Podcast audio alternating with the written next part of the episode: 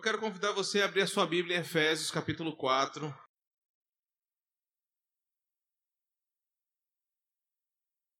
Nós temos feito uma série de três exposições, sendo essa a segunda exposição sobre o texto de Efésios, capítulo 4, versos 1 a 3, com a proposta de extrairmos desse texto marcas ou características de relacionamentos saudáveis na igreja. Porque entendemos que a igreja precisa dar um testemunho de vida em comunidade para o mundo lá fora. Não adianta nada querermos ganhar os céus, ganhar o mundo inteiro.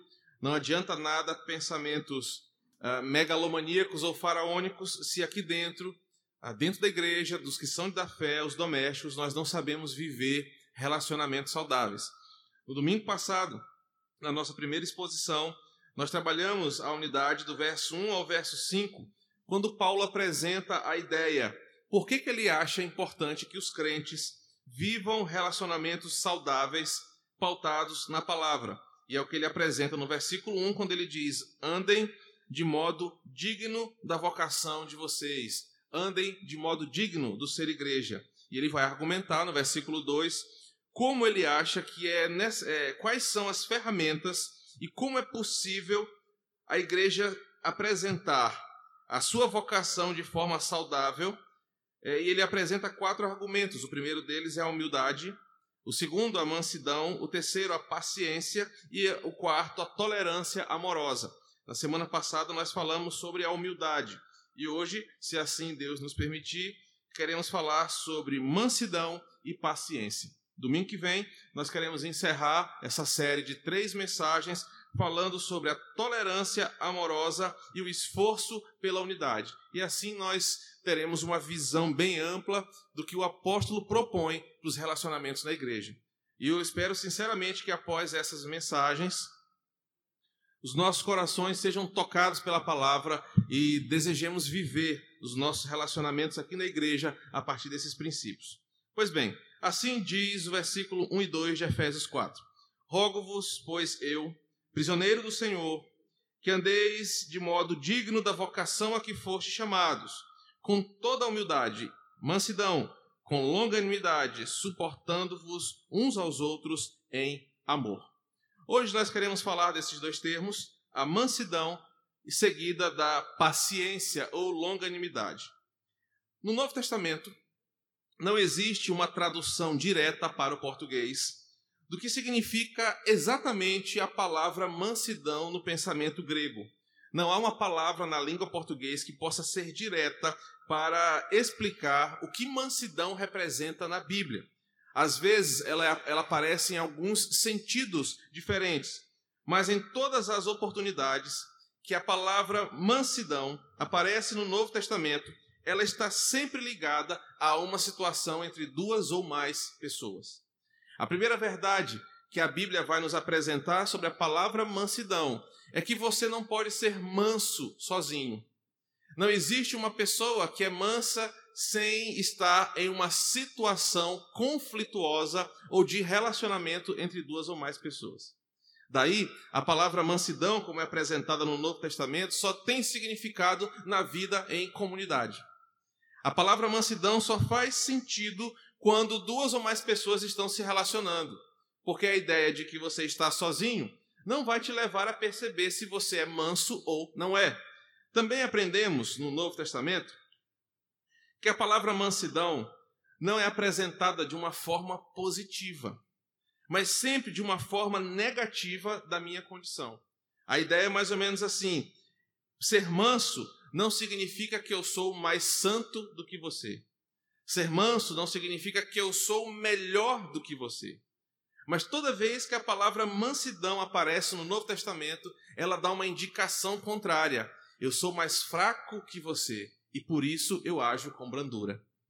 É interessante como a, a Bíblia nos apresenta essa, essa palavra, porque nós temos a ideia, principalmente quando olhamos para as religiões orientais, que manso, que brando, é aquele monge que fala baixo, que quase pouco se movimenta ou que se expressa.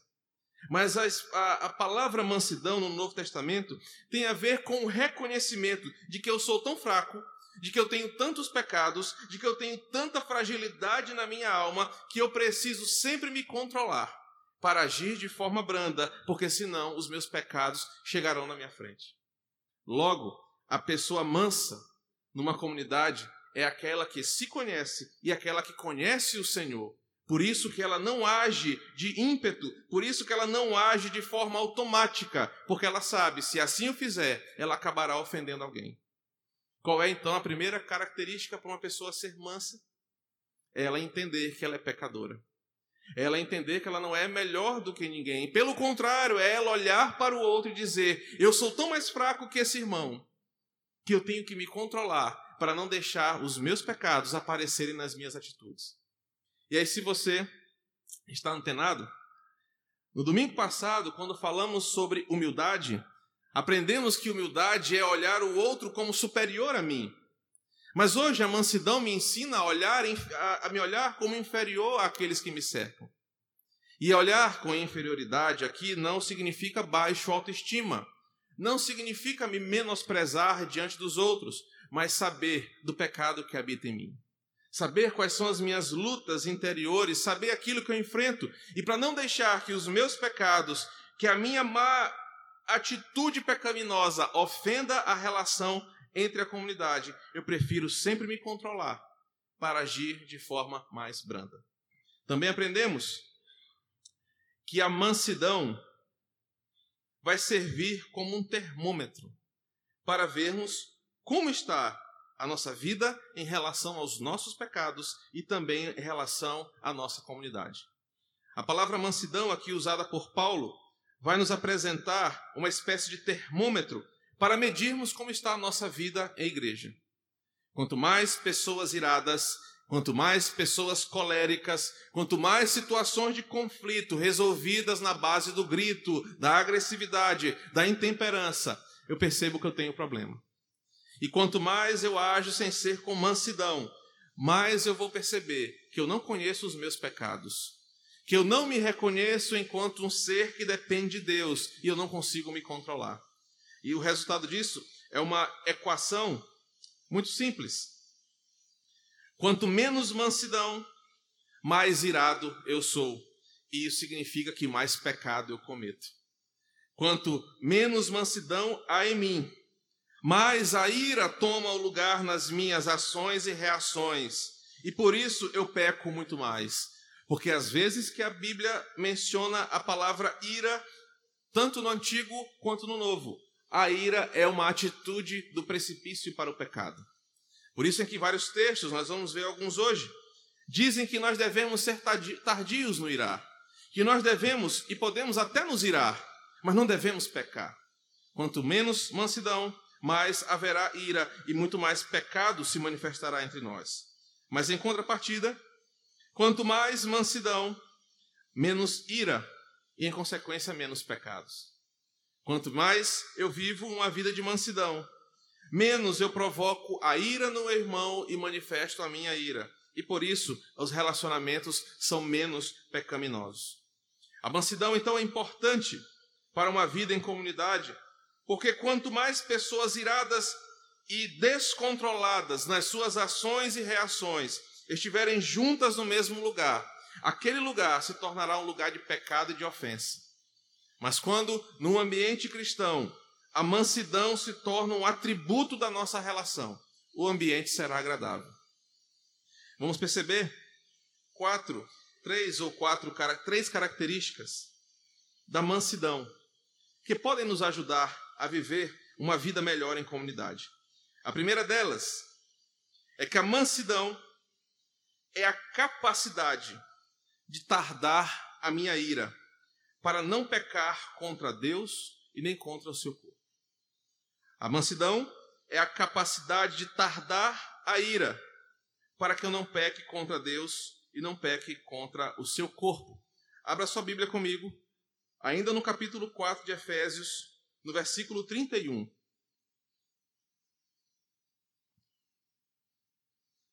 Longe de vós toda amargura e cólera e ira e gritaria, e blasfêmias, e bem assim toda malícia. Antes, sedes uns para com os outros, benignos, compassivos, perdoando-vos uns aos outros, como também Deus em Cristo vos perdoou. O apóstolo vai dizer que a mansidão é uma capacidade ou um, um, atributo que o povo de Deus deve cultivar para que, em algumas situações muito específicas, haja vida em lugar de morte na igreja. A primeira delas, o Novo Testamento vai nos apresentar a situação de um irmão ser pego num pecado, um irmão cair em algum pecado que envergonha a igreja, envergonha o corpo, envergonha o Senhor. Paulo vai nos ensinar que em vez de agir contra aquele irmão com ira, com rancor, com maldade, com desprezo, nós precisamos controlar esse monstro que habita em nós e agir de forma contrária, perdoando como Deus em Cristo nos perdoou. Quando eu ajo com mansidão, tardando a minha ira, mesmo quando aquele pecado é contra mim, eu dou a oportunidade para o Espírito Santo de Deus trabalhar relacionamentos entre nós e pessoas serem edificadas. Mas o que acontece? A cultura popular impregnou em nossa nossa mente o seguinte conceito: eu não levo desaforo para casa. Comigo é preto no branco. Eu não sou daquelas que guarda almoço para janta. Comigo, escreveu, não leu, pau comeu. Esses são verbetes, são ditados que estão impregnados na nossa cultura. Principalmente nos dias de hoje, onde é comprovado que a maioria das discussões são resultado de briga de trânsito. O trânsito é uma boa referência para medirmos o quão mansos e quão irados nós somos no cotidiano. Quando recebemos uma fechada, quando batemos no carro de alguém, quando alguém nos ofende, quando alguém quer ser mais esperto do que nós, é nessa hora que a mansidão é testada em meu coração. E como eu falei na semana passada, o problema da igreja não é que nós não temos Bíblia. O problema da igreja não é que nós não temos fé. O problema é que nós temos duas condutas: uma religiosa e a outra cotidiana. Nós até acreditamos em Deus, nós até aceitamos as suas verdades. Quando o pastor prega, nós balançamos a cabeça, nós dizemos amém. Se a palavra é, toca na minha alma, eu até choro, mas fica aqui na minha cadeira. Quando eu termino o culto, eu falo: olha, valores, ensinamentos, conduta cristã, até domingo que vem, porque agora eu vou enfrentar a selva lá fora. Esse é o problema da igreja. Nós falamos sobre mansidão e amanhã nós vamos cair de palavrão no primeiro que nos fechar na rua. Nós vamos ser irados amanhã porque nós preferimos alimentar o adágio popular, a conduta mundana, do que tardar a nossa ira. Paulo vai nos ensinar que a mansidão ela é útil para aperfeiçoar relacionamentos, porque a cada vez que eu consigo tardar a minha ira, mesmo quando um pecado me ofende ou me atinge, eu crio naquele ambiente oportunidade de perdão. Aqui na igreja, nós sempre teremos pessoas que nos ofenderão. Tem pessoas aqui na igreja que eu gosto muito, tem pessoas aqui na igreja que eu não gosto muito, tem pessoas aqui na igreja que eu oro para Jesus levar logo. Mas essas coisas não podem alimentar o desejo do meu coração de tratar as pessoas com amargura, com rancor, com ira. Porque se eu faço isso, eu favoreço para que o ambiente que deveria ser de comunhão e paz se torne um ambiente de guerra. Paulo diz: não se irem, mas pelo contrário, sejam bondosos um para com os outros. Se perdoem, porque vocês também foram perdoados. O ambiente onde a mansidão não está manifesta é o ambiente onde nós temos a ira prevalecendo. E quando pensamos na ira, eu entendo que a ira é o resultado de nós não termos os nossos desejos pessoais respondidos. Eu tenho pensado muito sobre ira, não porque eu sou irado, longe de mim isso, mas porque, como eu tenho estudado sobre o assunto, eu percebo que a maioria das literaturas que eu já li sobre isso apontam para o mesmo caminho. Sabe por que eu me iro contra os outros? Porque eu desejo que as pessoas sempre façam a coisa do meu jeito, da minha forma. E quando eu não tenho os meus desejos pessoais satisfeitos, independe de quais sejam eles, eu me iro Eu não dou espaço para o outro consertar. A ira, no final das contas, mostra que nós somos muito orgulhosos e queremos que os outros façam a coisa do nosso jeito, da nossa maneira. E se a coisa não faz ou foge daquilo que eu domino, eu quero quebrar, eu quero brigar, eu quero ter razão. A mansidão, como um contraponto da ira, diz o seguinte: cada vez que você entende que você não é o dono da sua vida, mas que Deus é o dono de todas as coisas, mais você viverá em paz. A segunda marca ou característica da mansidão é que a mansidão é não permitir que os meus desejos tomem o trono do meu coração. Aí você pensa, uai, como assim? O que que mansidão tem a ver com desejos do meu coração? E a resposta é muito fácil. A pessoa que não é mansa, que não vive na mansidão, uma pessoa que manifesta sua ira, sua cólera, sua intolerância, é uma pessoa que se ira com muita facilidade. Isso porque os nossos prazeres, as nossas vontades se tornam tão donas de nós, tão intensas, tão senhores de nós, que cada vez que nós precisarmos, nós lutaremos a qualquer custo para realizar. Percebam essa relação. Quando eu acho que os meus desejos, os meus prazeres devem ser resolvidos ou feitos da minha forma, quando isso foge do meu controle, eu faço e luto a qualquer custo com isso. Para isso eu tenho que nem que eu tenha que agredir, nem que eu tenha que ofender, nem que eu tenha que quebrar, as coisas têm que ser do meu jeito. Nessa semana, eu soube de um pastor amigo lá de Minas Gerais que precisou ser afastado do ministério por tempo indeterminado, porque numa discussão com a sua esposa, ele agrediu violentamente a esposa, ela estava internada no hospital. E a causa da briga foi ao horário de uma reunião de mulheres. Que ele queria no horário por causa dos seus compromissos e a mulher queria no outro. Por isso que lá em casa a gente nem fala de horário de culto. Brincadeira, gente. A ira, em contrário, ou ao contrário da mansidão, faz com que eu perceba o quanto eu sou dominado pelos meus desejos e me acho mais importante do que os outros.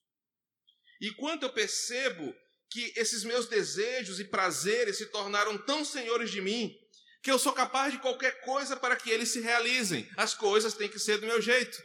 Isso no final vai nos mostrar que a ira sempre é um desejo idólatra. E aquele desejo, aquela vontade, aquele prazer se tornam senhores de mim.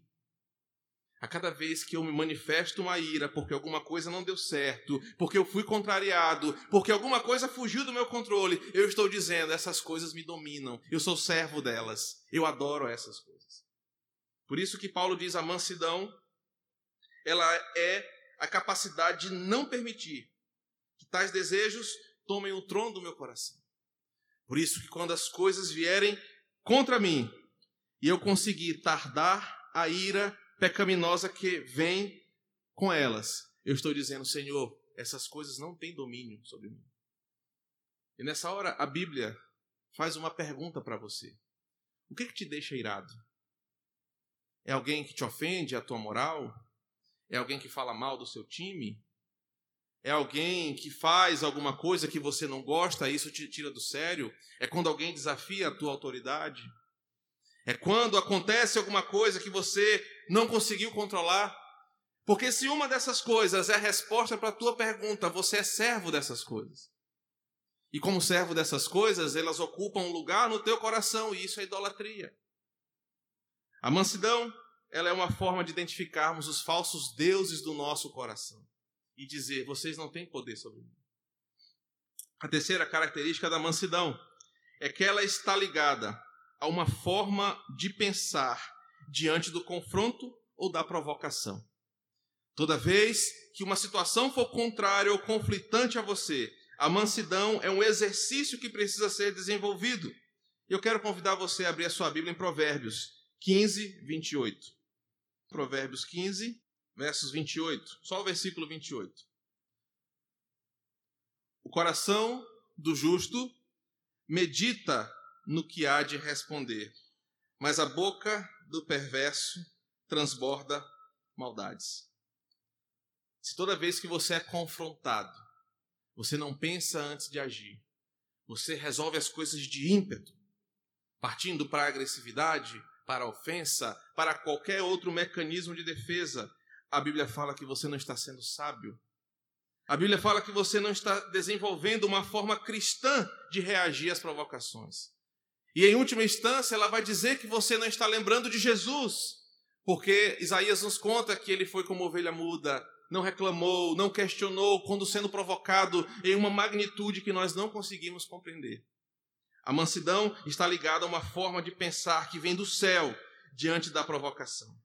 E aí eu quero contar para vocês também um testemunho que eu li no livro do Lu Priolo, Resolução de Conflitos, que me marcou bastante.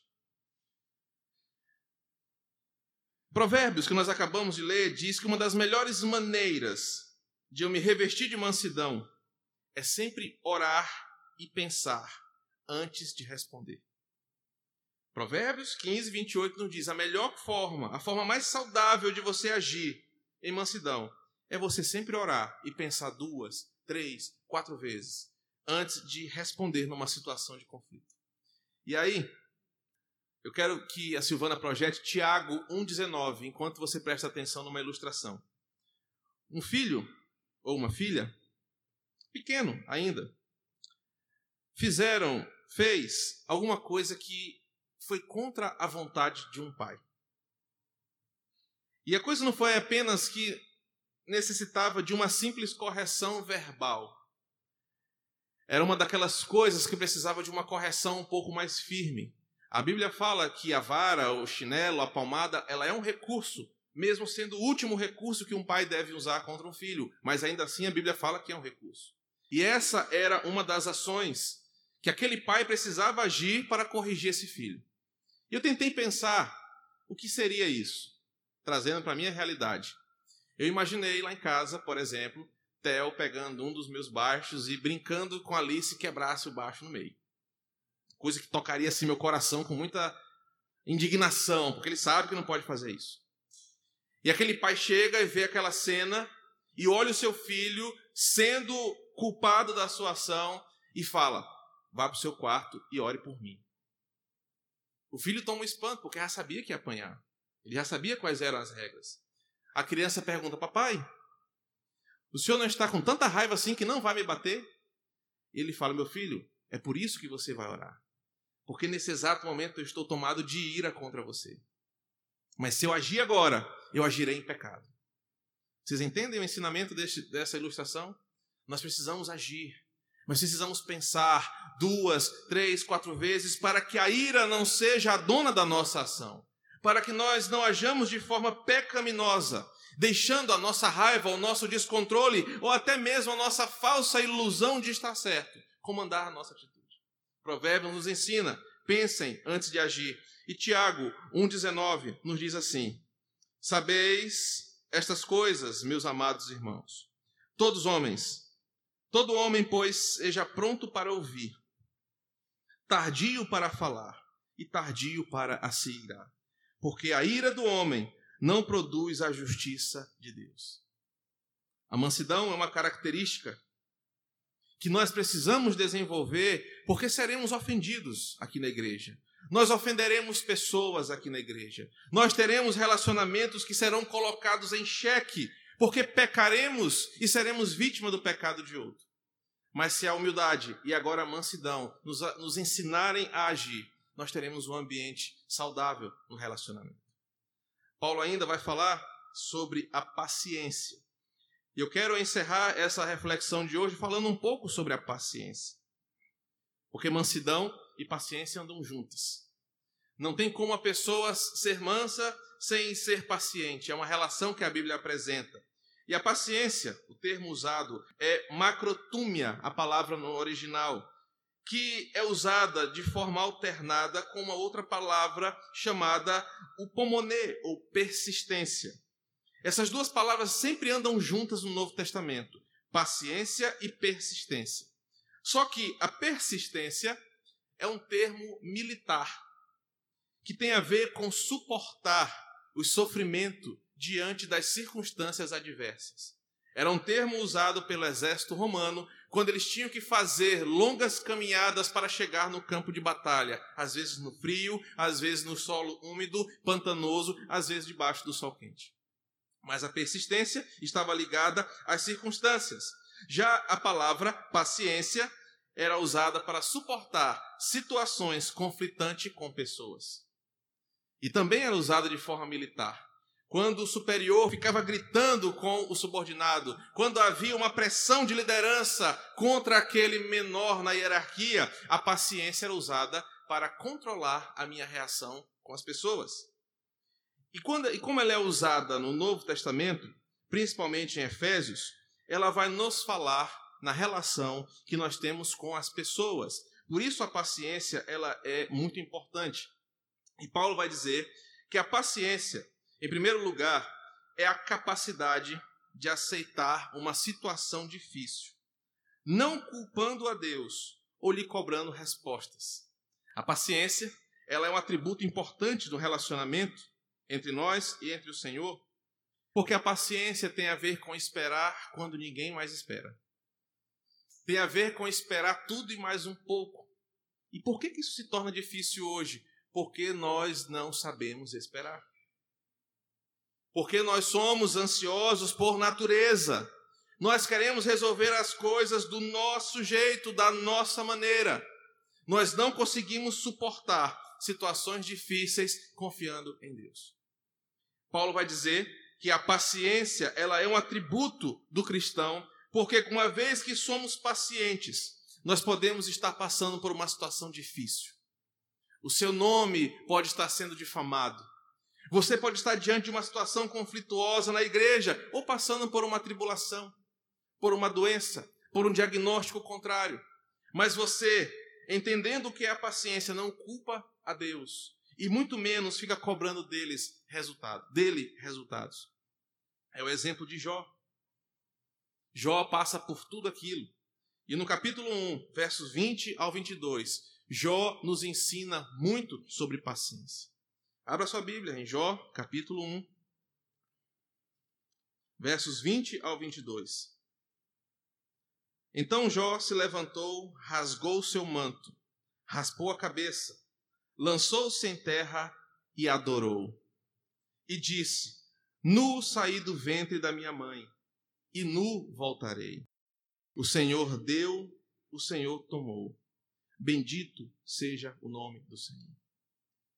O ensinamento de Jó para nós, como seu povo, é o seguinte: Irmão, você está enfrentando uma situação difícil.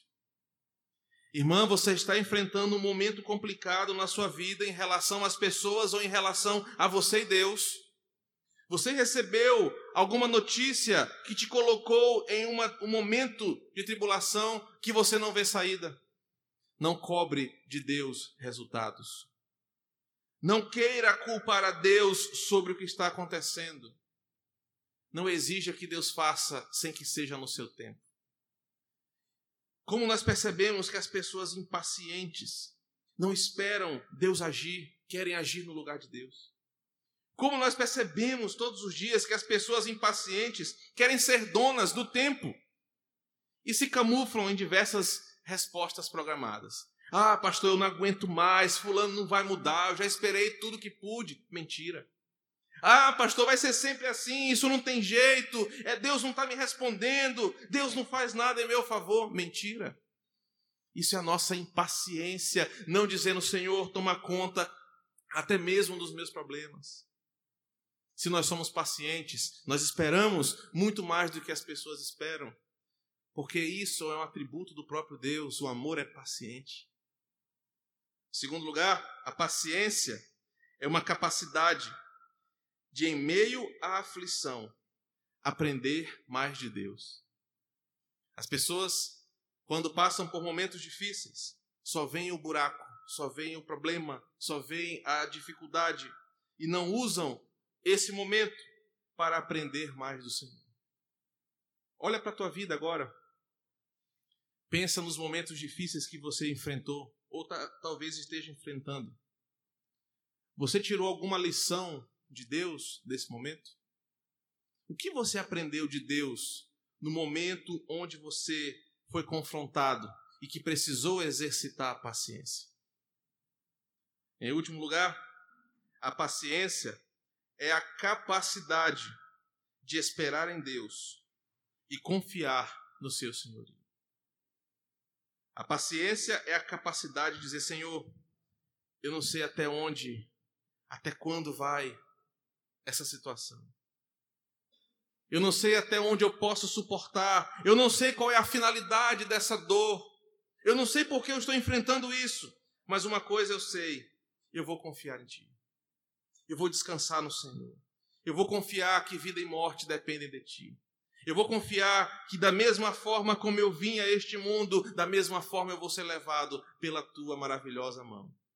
A paciência vai me ensinar a dizer: Senhor, nos momentos de conflito, nos momentos de tribulação, eu devo confiar em Ti. Mansidão, paciência mas dois atributos que nós precisamos ter se queremos viver relacionamentos saudáveis como igreja. Nós já temos três grandes ferramentas. Semana que vem, nós vamos falar sobre tolerância amorosa e unidade na fé. E assim temos certeza de que Deus nos abençoará para vivermos uma vida em comunidade abençoada. Amém? Vamos orar?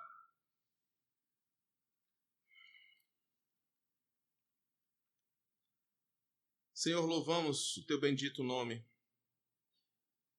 Adoramos a tua grandeza e a tua majestade. Porque o Senhor tem feito de nós um povo que precisa ser conduzido pela tua palavra.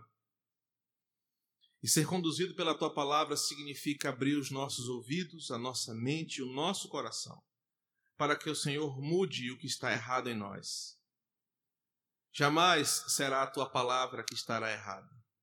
Sempre seremos nós. Mas graças ao Senhor, porque a cada novo encontro o Senhor nos dá oportunidade para consertarmos os nossos caminhos. E o que pedimos essa noite é que o Senhor coloque em nosso coração um pouco mais de brandura, um pouco mais de mansidão, Senhor, para descansar em Ti, para confiar no Senhor de forma paciente, Deus, essa noite o que nós clamamos é que o Senhor trabalhe em nós para que as nossas reações e as nossas atitudes glorifiquem ao Senhor tão quanto as palavras que saem da nossa boca. Nos ensina, Espírito Santo, porque precisamos do Senhor para isso. Porque a nossa natureza carnal, ela é cheia de ira, ela é cheia de maldade, ela é cheia de perversão. Mas quando o Senhor faz de nós novas criaturas, o Senhor Jesus nos convida a viver como ele viveu, com mansidão, com paciência, com brandura, com humildade.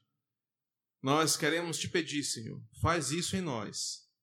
Modela e molda o nosso caráter, para glorificarmos o teu nome e sermos cartas vivas onde quer que estivermos. É para isso que nós estamos aqui e em fé nós oramos em teu nome. Amém.